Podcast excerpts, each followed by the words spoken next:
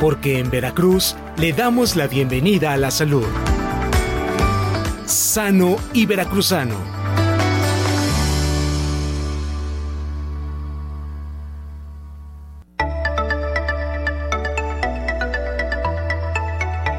La presencia de las mujeres en la medicina y la salud pública es ancestral. En la Grecia clásica, hubo deidades femeninas estrechamente vinculadas con la salud, como Litia, diosa de los partos, y otras cuyos nombres están en el campo semántico de la salud, como Higía, de donde viene la palabra higiene, o panacea, la cura para toda enfermedad.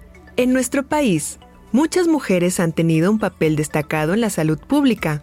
En 1887, Matilde Petra Montoña Lafragua, 1859-1938, fue la primera mujer titulada como médica. De ese año hasta 1936, cuando se instituyó el servicio social como requisito indispensable para ser médico, se formaron 84 mujeres como doctoras por la entonces Universidad Nacional de México. A pesar de la brecha que existe al momento de obtener oportunidades laborales y puestos de liderazgo, las mujeres del sector salud día con día trabajan por abrir camino a más mujeres en la salud. De ahí, la importancia de poder tener mujeres líderes con las que las estudiantes puedan identificarse y que no permitan que las convenciones sociales las limiten y así formular una serie de recomendaciones para hacer realidad el empoderamiento de las mujeres en el marco del desarrollo sostenible en el campo de la medicina.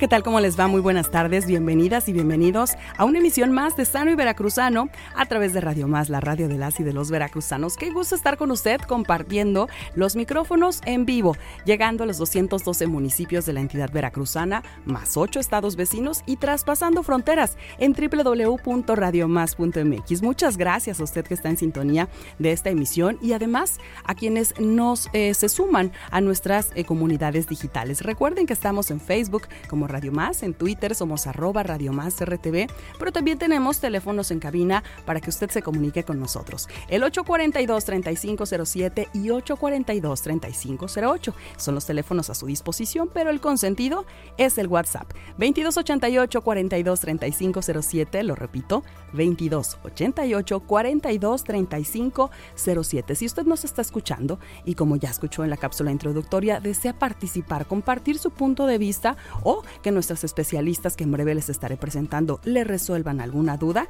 comuníquese a este teléfono y déjenos pues sus comentarios que en breve estaremos interactuando, eh, pues abriendo la comunicación con nuestras especialistas. Hoy, en el marco del 8 de marzo, que fue el día que conmemoramos el día de ayer, ya lo hablábamos, no se celebra, no se festeja, hay todavía mucho camino por avanzar, pero los espacios abiertos eh, que tenemos en los medios de comunicación y en las, algunos puestos importantes en las instituciones, son gracias al trabajo de las mujeres que están atrás de nosotros y que por muchos años han luchado por esta igualdad sustantiva. Por eso, hoy desde Sano Veracruzano, quisimos dedicar este espacio a eso, abrirle los micrófonos a las mujeres en la salud, mujeres empoderadas, mujeres que trabajan por otras mujeres y mujeres que justamente ponen en alto a nuestro género. Si me permiten, comenzaré presentando a nuestras dos invitadas especiales. Primero comienzo con la cirujana dental con especialista en ortodoncia, que además es jefa del servicio de estomatología del Centro de Alta Especialidad, doctor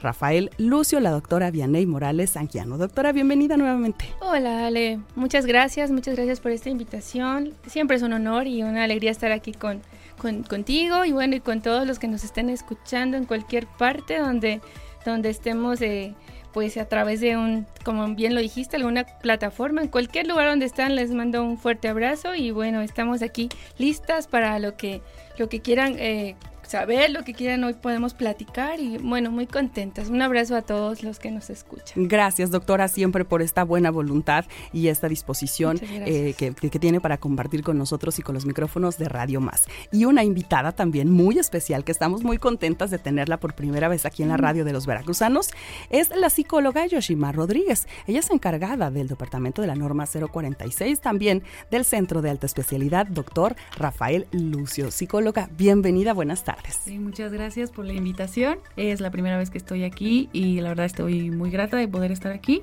Este, me da mucho gusto poder saludar a todos los que nos escuchan hasta donde lleguemos. Un saludo muy fuerte también a mi mamá, que es muy fan de este programa, entonces espero que se encuentre por ahí escuchándome.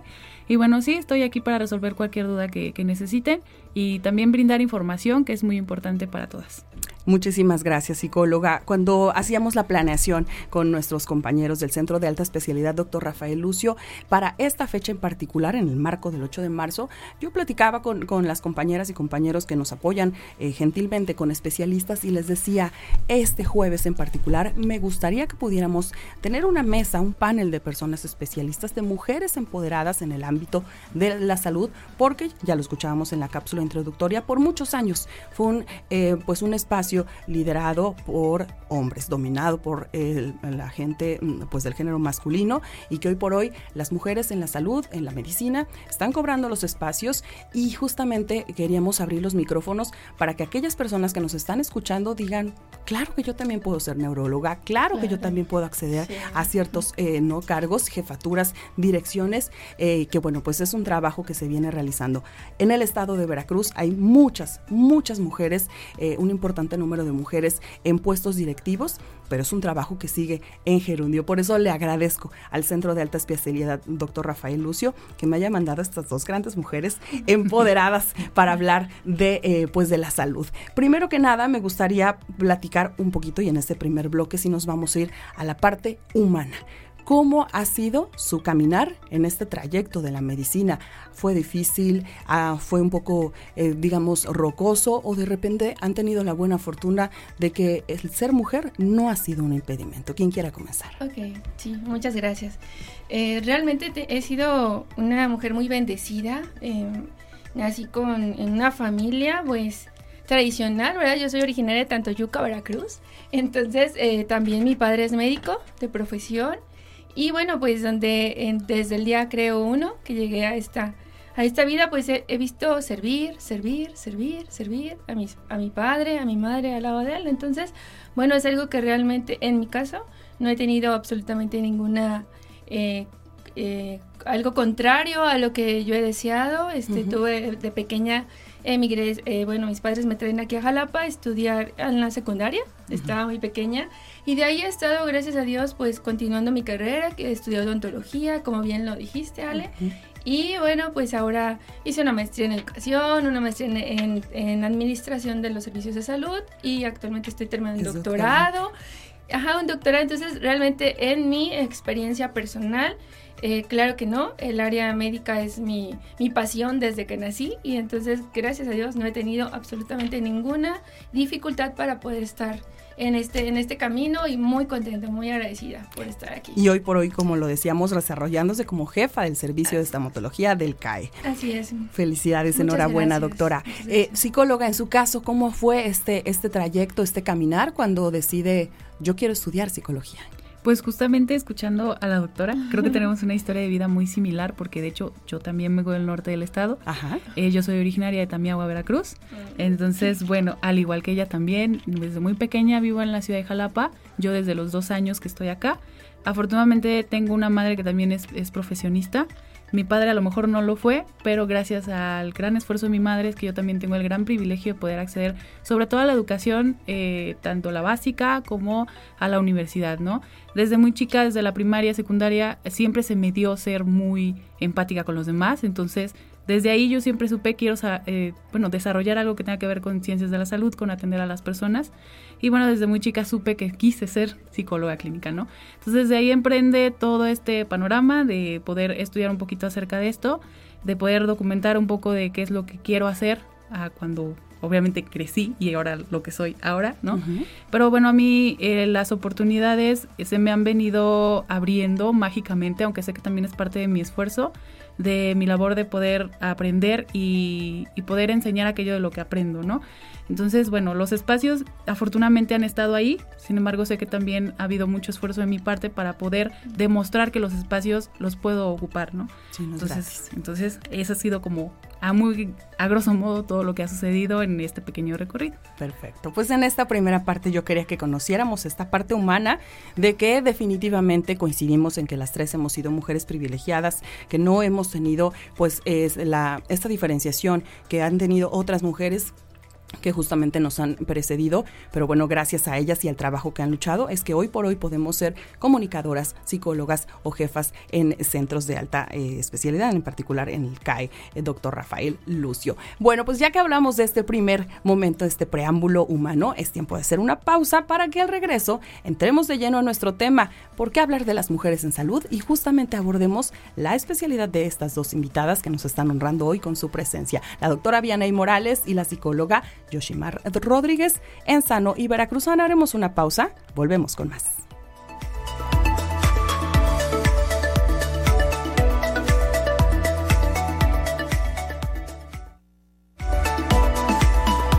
Respiramos profundo.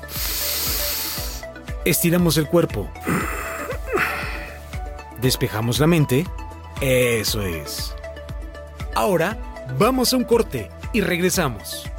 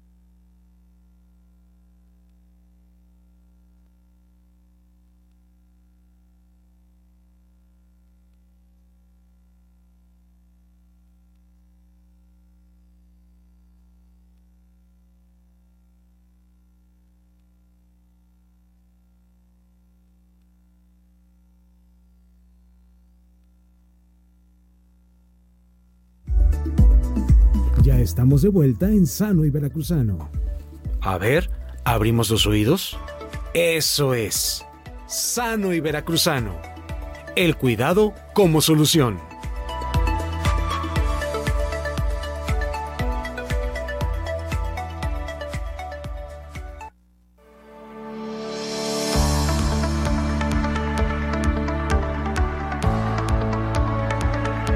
Bien, 19 minutos después de las 12 del día, gracias por continuar con nosotros en Sano y Veracruzano en una emisión especial en el marco del 8 de marzo, el Día Internacional de las Mujeres.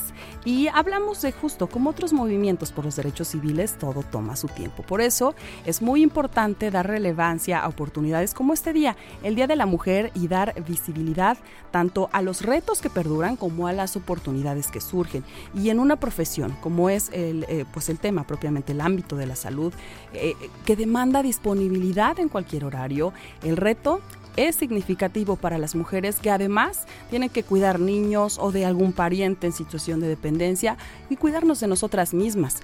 Ese es uno de los grandes retos que enfrentan las mujeres en la salud y justamente por eso queremos abrir los micrófonos hoy para nuestras especialistas que nos acompañan y que nos van a platicar un poquito de su experiencia y por supuesto también hablaremos de eh, la parte en la que ellas se desarrollan. Les recuerdo el nombre de nuestras invitadas especiales, la doctora Vianey Morales Anguiano, también la psicóloga Yoshimar Rodríguez son nuestras invitadas para hablar del tema de las mujeres en la salud. Em, platicábamos un poco de los contextos y la pandemia provocada por el COVID-19 expuso pues una crisis, un entramado cuadro de crisis en el cual hablamos sobre las diferencias entre hombres y mujeres sanitaria, económica, social y de cuidados. Pero en estas cuatro, durante la pandemia, se vio más, eh, más, más enfático. ¿Cómo, eh, ¿Cómo, ustedes pasaron este tema de la pandemia en cuanto a la crisis de, cuidados? Porque efectivamente las mujeres casi siempre son las que cuidan a los menores, eh, a las personas enfermas, a las, a las, personas de la tercera edad.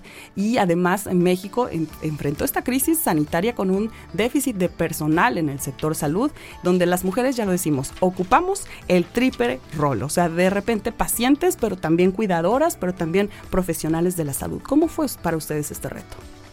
Pues de hecho, justamente yo estuve muy de la mano trabajando en esta cuestión del COVID, eh, porque justo fue el momento en el que entré a trabajar a la Secretaría de Salud. Ya. Mi labor era una labor primordial en el hospital, al ser psicóloga clínica.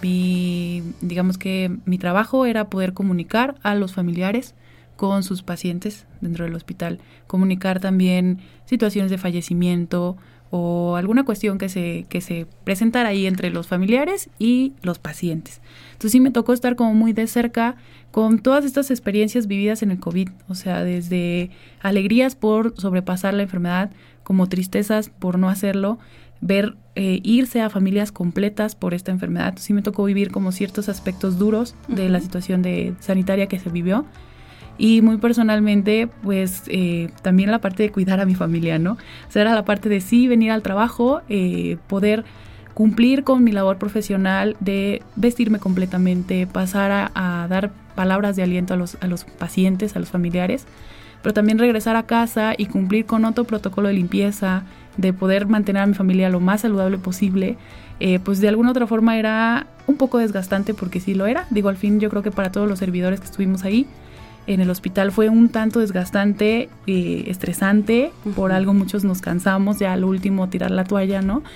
Pero bueno, intentar en la medida de lo posible hacer todo lo mejor para que podamos brindar a los demás algo seguro, ¿no? Que era nuestra labor como, como psicólogos, sobre todo en el área, recordando también a todos mis compañeros que estuvieron ahí, eh, fue un, un, trabajo mucho de, colaboración, mucho de, intentar que todos estuviéramos lo mejor posible para nosotros como servidores, como para los pacientes, ¿no? En el caso, por ejemplo, de los psicólogos era atender al personal médico, atender al, paciente, atender al, familiar. Y no descuidarse ustedes. Exactamente, exactamente. sí fue una situación complicada, pero se logró, por fin y al cabo salimos de la pandemia, digo, todavía tenemos ciertos rezagos, pero eh, se logró. Lo que queríamos era que todo esto pasara pues bien para todos, aunque no sé que para todos no va a ser lo mejor posible, pero bueno, se intentó hacer lo que dentro de nuestras manos estuviera en la posibilidad.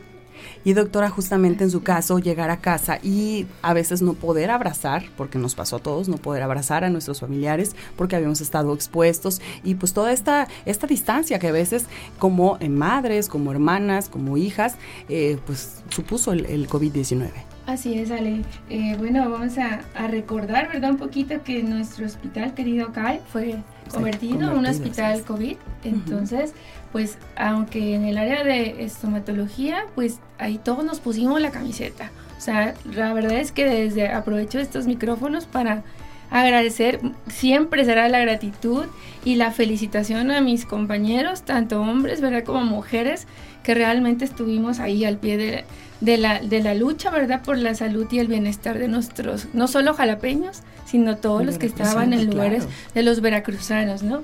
Y bueno, nosotros como estomatólogos eh, nos pusimos la camiseta y pues buscamos la manera de ayudar a nuestro hospital, estuvimos en filtros, estuvimos, todavía no teníamos el, el termómetro digital y que ponías la manita y salía el gel, ¿no? O sea, nosotros, claro, nosotros estuvimos en la entrada principal, en la entrada de, del área de los médicos y demás personal de salud, tomando temperatura, el gel, y bueno, eh, sirviendo, sirviendo a, aquellos que pues en ese momento pues nos llegaban, no, no, el hospital cerró completamente y solamente estábamos con los pacientes, bueno, con los que estaban en piso y pues compañeros que fueron eh, llegando con algunos síntomas, ¿verdad?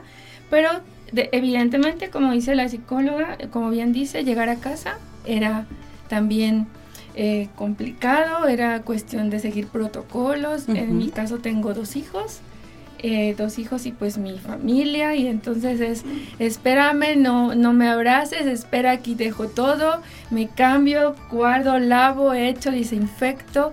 Y bueno, ese es por, eh, por un lado la parte de, de como profesional, como comprometida, mujer comprometida para ayudar y poder ser parte de. Y por el otro lado la mamá que que llega a casa y que pues, ah, que yo no separé a mis hijos porque bueno, también no quería exponer a mis padres o llevarlos, ellos tenían que también seguir sus actividades escolares.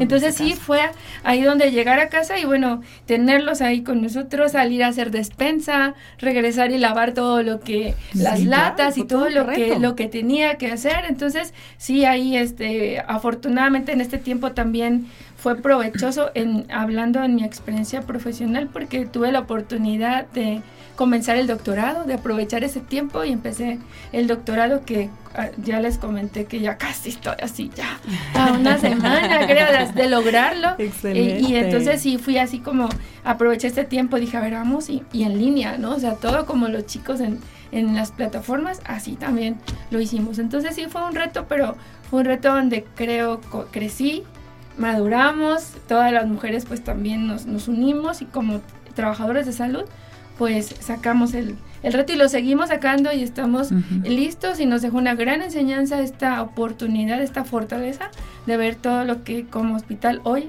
eh, gracias a, a, nuestra alta dirección y a todo lo que aprendimos en ese tiempo, estamos resurgiendo y estamos ya organizando de otro modo nuestro sistema de salud. La verdad es que sí, vaya nuestro reconocimiento para todas y todos los profesionales de la salud, en particular si estamos hablando del centro de alta especialidad que fue eh, efectivamente convertido a hospital COVID y que bueno, pues muchas veces el agotamiento eh, físico, mental, emocional, eh, y claro, era complicado porque al final del día pues veíamos a personas del personal médico que también pasaban de este plano físico y los veíamos irse y también eso supone pues un golpe muy difícil para todas y todos. Sin embargo, pues había que estar, había que continuar y, nos quiere comentar algo. Sí, claro, eh, era muy, muy triste, como dice la psicóloga, ¿no? En el caso de ella eh, nos comparte, dice, yo tenía que hablar y decirle a, la, a pues a los familiares, tu familiar es así, o qué crees, sucedió esto y bueno, eh, en el caso mío lo viví acá, ando estando en el lugar ahí cerca de del el gel de la salida, me tocó ver muchísimos este, momentos en donde el familiar tenía que ir justo con trabajo social y alguien de pues de, servicio de policía. Llegaban y a entregar el bueno a reconocer el cuerpo, de, de, las personas no de su familiar. Y entonces soy, bien empática y soy también bien sensible. Entonces cuando yo veía eso decía no señor ayúdame no y yo veía y decía ni poderte acercar ni poderte abrazar al, que, al familiar que venía, muy, muy triste, pero bueno, ya eso ya lo pasamos, hoy gracias a Dios estamos aquí en otro momento, pero sí, sí fue este bastante como yo creo para mujeres y para hombres de la misma manera, aquel que, que tal vez no tenía esa sensibilidad a la, a la situación que, eh, o esa empatía, eh, bien dicho, la, la tuvimos, porque no podías pasar, no podías pasar desapercibido esos momentos sí fue la, la pandemia eh, por, por, COVID en sus temporadas más álgidas, fue algo que nos sacudió en muchos niveles y que definitivamente para los, personales, eh, los profesionales de la salud les tocó de primera instancia. Yo también tengo la fortuna de tener eh, a mi hermana que también estuvo en, en, área COVID y bueno, pues fue complicado. En más de un sentido fue complicado. En el siguiente bloque estaremos platicando sobre las labores en particular que hacen ustedes desde la trinchera en la que están trabajando,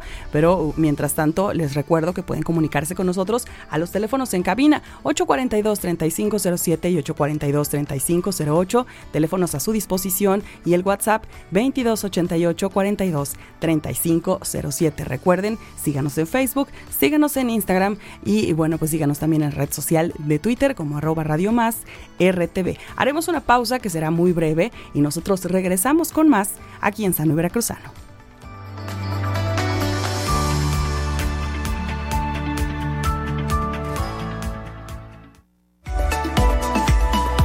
Respiramos profundo. Estiramos el cuerpo. Despejamos la mente. Eso es. Ahora vamos a un corte y regresamos.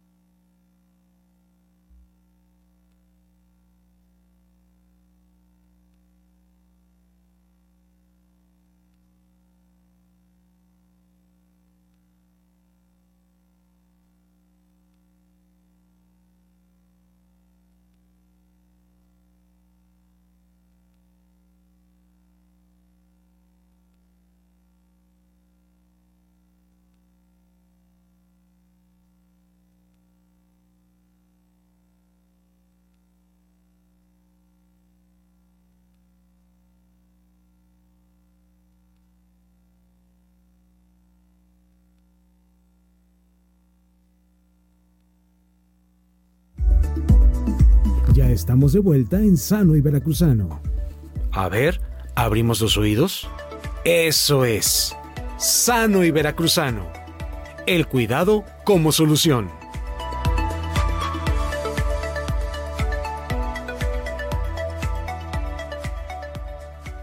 Cifras.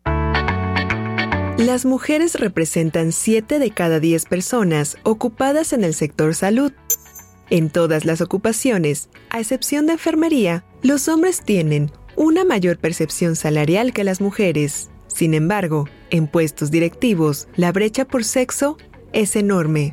Solo el 6% de las mujeres en el sector salud ocupan posiciones directivas. Además, las mujeres ganan en promedio 22% menos que los hombres en estas posiciones.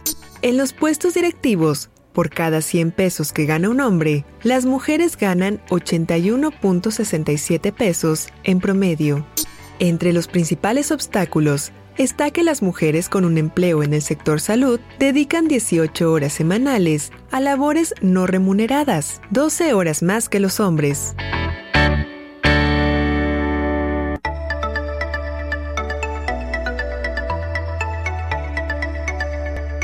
Estamos de vuelta en Sano y Veracruzano a través de Radio Más la radio de las y de los veracruzanos acabamos de escuchar en voz de nuestra querida compañera y amiga Jessica Collins algunas cifras del lugar que ocupan las mujeres en México. Afortunadamente en el estado de Veracruz, hicimos hablar en particular del Centro de Alta Especialidad Dr. Rafael Lucio, las cosas no son de esta manera. Afortunadamente cada vez más mujeres ocupan espacios directivos, espacios de jefatura y espacios que se están recobrando de las mujeres. Gracias por esta cápsula que nos han compartido y también pues tenemos eh, datos por aquí que hemos encontrado a la hora de preparar este, este especial y eh, quiero compartirles algunas de las mujeres que revolucionaron la sexualidad, el ámbito de la sexualidad, de la salud sexual.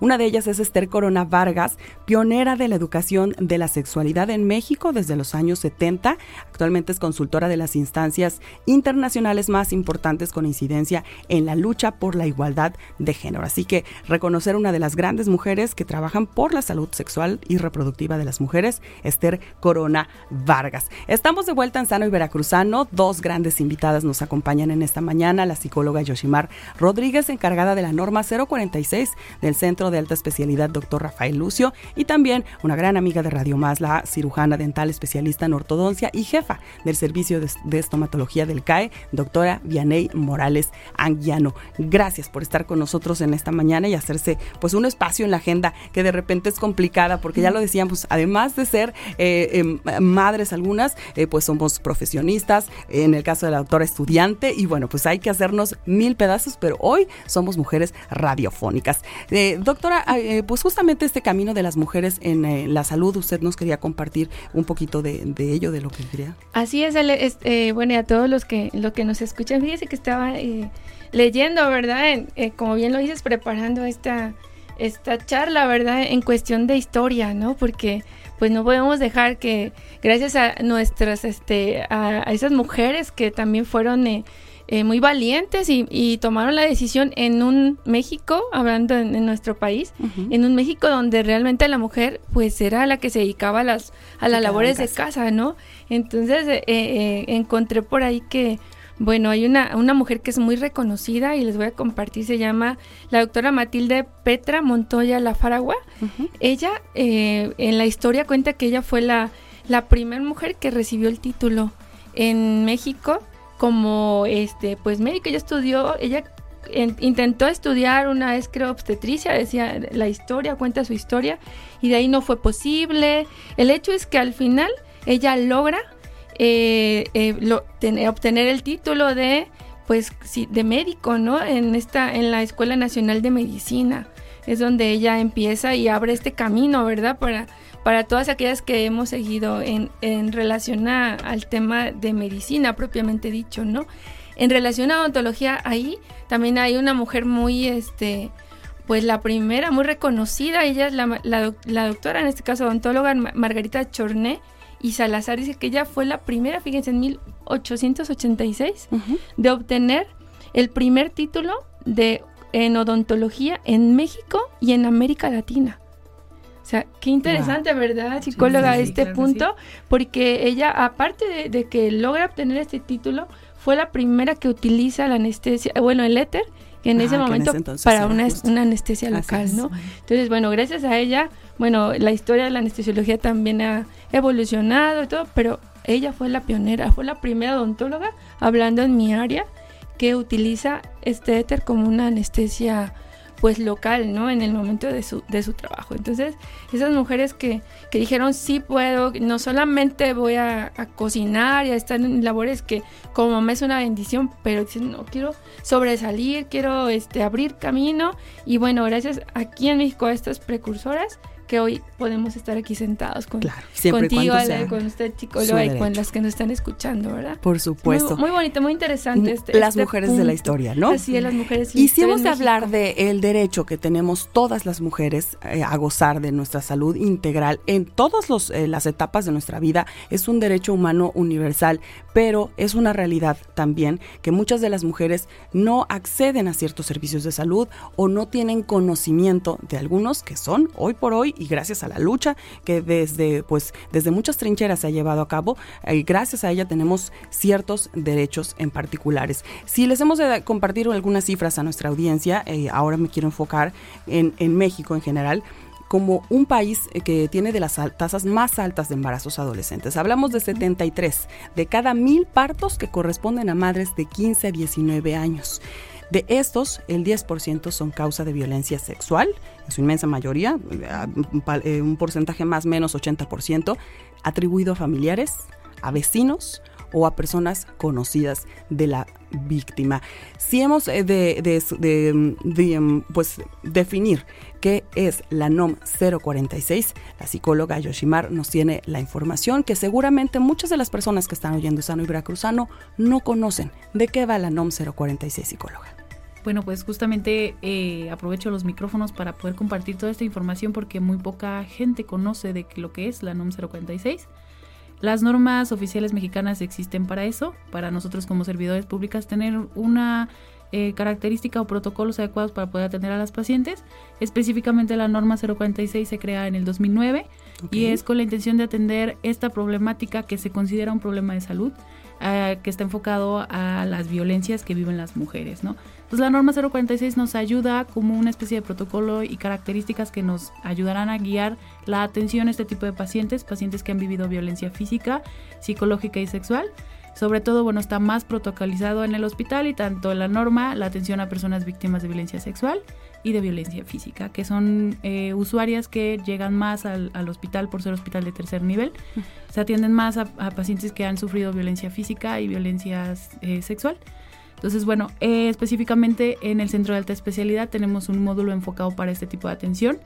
Eh, y nuestra intención es poder brindar o ayudar a aquellas personas que han sufrido este tipo de violencia desde el, aspecto tanto médico, psicológico, e intentar en la medida de lo posible restaurar el daño sufrido por aquel tipo de agresión que vivieron. Entonces nuestra intención es sí brindar eh, la atención psicológica y médica, pero también que ellas puedan sentirse lo más cómodas posibles, lo más seguras posibles brindarles un espacio en el que sepan que van a estar siempre seguras y que de alguna u otra manera eh, vamos a intentar apoyarlas en los que más podamos, ¿no? Sabemos que hay otras situaciones y contextos que a veces no nos van a ayudar a que ella, ellas puedan tener una recuperación en un 100%, pero bueno, intentamos en la medida de lo posible apoyar en esta situación, sobre todo en situaciones de violencia sexual, que son las más graves en este sentido. Claro. Y afortunadamente, bueno, desde que se inicia la norma en el 2009, nosotros tenemos un espacio físico a partir del 2018, 2019 que se crea en el CAE. Y bueno, empezamos a trabajar eh, todo esto ya en un espacio muchísimo más cómodo para ellas. Pero bueno, también a partir del 2021 se incorpora a nosotros en el programa de la norma 046 también el programa de aborto seguro. Para que las pacientes que estén interesadas también en acudir, eh, tenemos el servicio de la interrupción legal del embarazo justamente aprovechando la estadística que acabas de mencionar, pues con la intención de reducir estos embarazos en adolescentes, reducir el riesgo de muertes maternas, pues se crea estos nuevos espacios para que pues puedan también acudir de una manera segura que sepan que están en un hospital y que al hacer un hospital pues se consideran todos los riesgos que hay alrededor de todo esto. Psicóloga, ¿a quiénes beneficia eh, esta, esta NOM 046? Es decir, ¿cualquier mujer embarazada eh, que ha sido víctima de violencia sexual puede acudir? ¿Cualquier mujer? Sí, o sea, ya sea que esté embarazada o que, o que no. O sea, digamos que el periodo de atención, eh, tenemos tres tipos de periodos de atención. Atención temprano, que es antes de las 72 horas. Atención, digamos que intermedio, antes de las 122 horas. Y atención tardía, que es después de estas 120 horas. O sea, la persona que ha sido agredida física o sexualmente puede acudir con nosotros en, esta, en estos tiempos, por así decirlo. Es importante que si se presente antes de las 72 horas, porque bueno, hay una profilaxis que tenemos que dar antes de este tiempo. Después, si se presenta después de este tiempo, de todas maneras tenemos la oportunidad, sobre todo, de recabar toda esa información que a nivel legal puede ser eh, utilizada para algún tipo de denuncia. Y aunque venga en un periodo tardío, sobre todo que sea menor a un año, aún así hay posibilidades tanto médicas como psicológicas que atender. Entonces sí hay como tiempos en los que podemos atender a este tipo de personas o de usuarias que, nos, que soliciten el servicio. Sin embargo, sí es importante que el tiempo es, es necesario para nosotros para poder actuar en de debida forma, ¿no? Pero bueno, cualquier persona que haya sufrido tipo de violencia física, psicológica o sexual tienen un espacio en el CAE el día que, nos, que se acerquen a nosotros, nos platiquen su historia de vida, qué situación fueron las que vivieron, nosotros decidiremos, procedemos de diferentes formas, pero la intención es que cualquier persona que haya sufrido algún tipo de violencia tenga la posibilidad de acercarse a nosotros. A más de 10 años de la publicación de esta norma, de la NOM 046, sigue siendo un tema pendiente en algunos, en algunos espacios. Eh, afortunadamente, bueno, en el CAE no es el caso, ya nos, ya nos decía eh, cómo, cómo sucede esta atención. Y bueno, pues eh, para saber un poco más sobre qué sucede si soy una persona menor de edad que ha vivido este tipo de violencia, de violencia sexual, lo estaremos retomando, si les parece, en el bloque final. Recuerde, si tiene dudas sobre este tema, comuníquese al 842-3507 y terminación 08 o al 2288 4235 07. Haremos la última pausa, pero volvemos con más aquí en Sano y Veracruzano.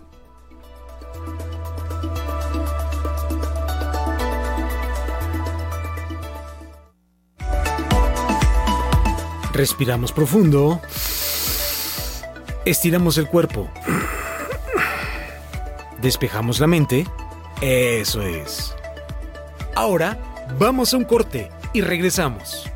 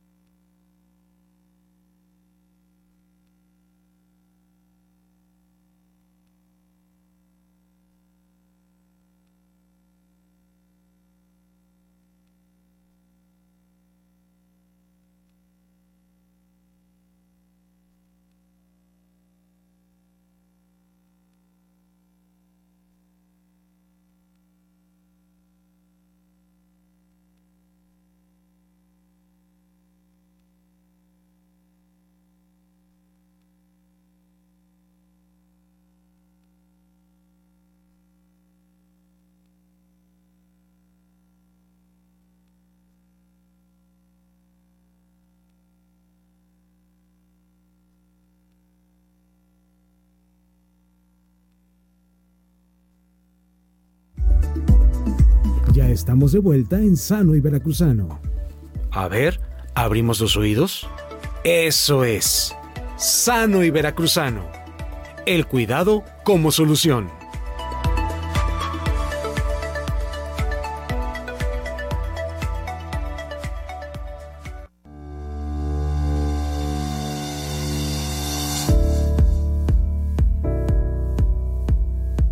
Estamos en los últimos minutos de esta emisión de Sano y Veracruzano, pero antes de entrar a la recta final y de despedirnos, quisiéramos puntualizar los eh, pues asuntos importantes que hay que hablar sobre la NOM 046, que ha sido fundamental para evitar que niñas sean forzadas a convertirse en madres, lo cual es una realidad latente en el país. Esto según informes eh, de violencia sexual y embarazo infantil en México. Psicóloga, hablábamos, si yo soy menor de edad, ¿qué sucede en este caso? Y en realidad eh, em, tenemos que sí definir un poco, sobre todo si eres arriba de los 14 años. De hecho, a partir de los 12 años en adelante, tú, tienes la posibilidad de decidir eh, hacia dónde o qué rumbo quieres seguir. O sea, si tu intención es no seguir con el embarazo, sin ningún problema podemos proceder. No necesitamos autorización de tus padres ni de ni ningún tutor legal. Pero bueno, si eres menor de 12 años, ahí sí tendríamos que ver la forma de que alguien más nos apoye en darnos este permiso. Sin embargo, bueno, eh, siempre se evalúan los casos, cada caso es distinto. Y, bueno, la intención de esto es poder brindarles a ellas seguridad y que puedan, pues sobre todo acceder a lo que ellos desean, ¿no? Y evitar en algún momento que a futuro algo suceda, mucho peor, ¿no? Entonces, bueno, si, si son menores de edad, sin ningún problema podemos proceder. Eh, siempre vamos a evaluar el caso y sobre todo que esta situación no es necesaria una denuncia. Simple y sencillamente, si ella sí lo desea, así lo vamos a hacer. Eh, nosotros trabajamos bajo el principio de buena fe, que eso implica que todo lo que sale de la boca de la paciente, todo lo que nos refiere, lo vamos a tomar como verdad. Entonces no necesita demostrar absolutamente nada de lo que nos está diciendo. Nosotros a través de la empatía, a través de este término de buena fe, vamos a poder ayudar a que, a que esta situación no empeore más, ¿no? Claro, porque si cuestionamos a la víctima o si casi la estamos obligando a denunciar, estamos siendo parte de una violencia sistemática por la cual ya viene pasando y hacemos seguir a la víctima de violencia sexual, pues con su embarazo también resultaría una tortura. Entonces, qué valioso que, apunte esto. Eh, psicóloga, cualquier organización de salud, no únicamente el, Centro de Alta Especialidad, ¿nos puede brindar esta atención? ¿Aplica en cualquier otro sí, centro? Sí, sí, sí. Bueno, todos los centros de salud tienen, eh, digamos que por obligación, a brindar este tipo de normas es norma oficial mexicana, todo sector salud debe de implementarla. Sin embargo, bueno, nosotros como Secretaría de Salud tenemos un programa de violencia. Entonces, bueno, en primer nivel, en la atención de centros de salud, también existe la norma 046. En casos graves, como tercer nivel, nos toca a nosotros como hospitalización. Okay. Pero sí es muy importante que justamente se me, se me acaba de ocurrir la cuestión de las semanas de gestación. Bien. Sí es muy importante tener en cuenta que eh, solamente tenemos hasta las 22.6 semanas de gestación, lo que nos permite la ley para poder acceder a esta interrupción en casos de violencia sexual en decisión propia o interrupción legal del embarazo únicamente hasta las 12.6 semanas de gestación, como la Gaceta Oficial no lo, no lo, no lo dice. Claro. Toda pegada a la ley. Entonces, hasta ahí para tener en cuenta que eh, sí es muy importante que en cuanto ustedes se enteren que están embarazadas, puedan acceder a esta interrupción en estas semanas. Esta NOM 046, que ya lo decimos, todas las instituciones de salud pública están obligadas a ofrecer estos servicios médicos sin vulnerar los derechos de las mujeres. Doctora, pues estamos propiamente ya cerrando este espacio de eh, Sano y Veracruzano y nos gustaría pues que nos compartiera sus conclusiones e invitaciones, además, que es justamente la parte en la que nos quiere compartir eh, doctora Morales. Ah, sí, claro que sí. Mire, eh, como, como mujer yo tengo dos invitaciones, ¿vale? Así como, bueno, este tema está súper interesante, ¿verdad? Y escucho a la psicóloga también, y bueno, la felicito porque aparte, ajá, la escucho y digo, qué, qué, qué, qué bueno, ¿no? Y qué, qué, bendición y qué oportunidad estar aquí en este centro de alta especialidad donde pues estamos abarcando todas las áreas y apoyar a otras mujeres. Y tengo para cerrarle dos invitaciones que hacerle a todas las mujeres que nos están escuchando en este, en este día, pues que estamos en, en, este empapados, ¿no? De esta, de esta parte del, de la de reconocimiento a la mujer y a la labor como tal que ejerce.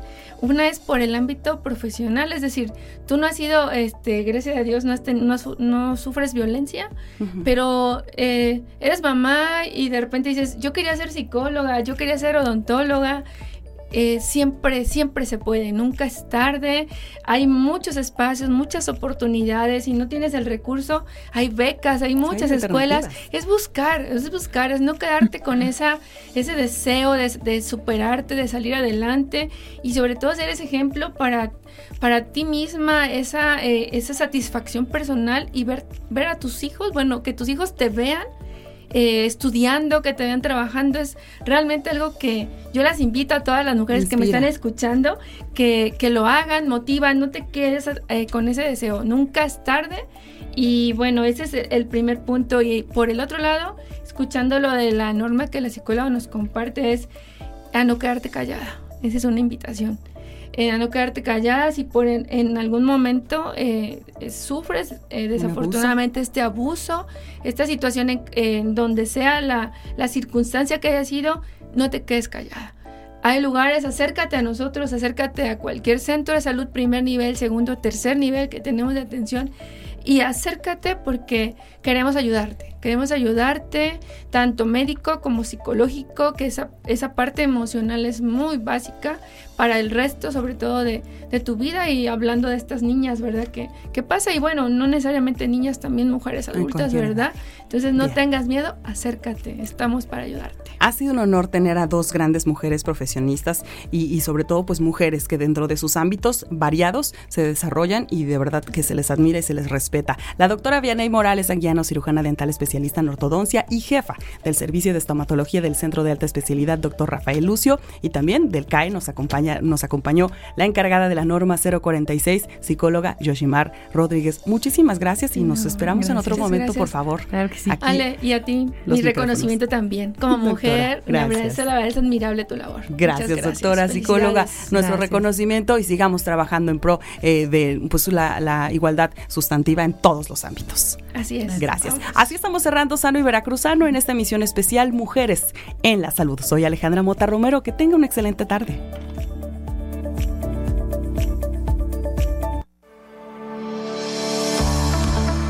Terminó la consulta. Y ahora sí, mente informada en cuerpo veracruzano.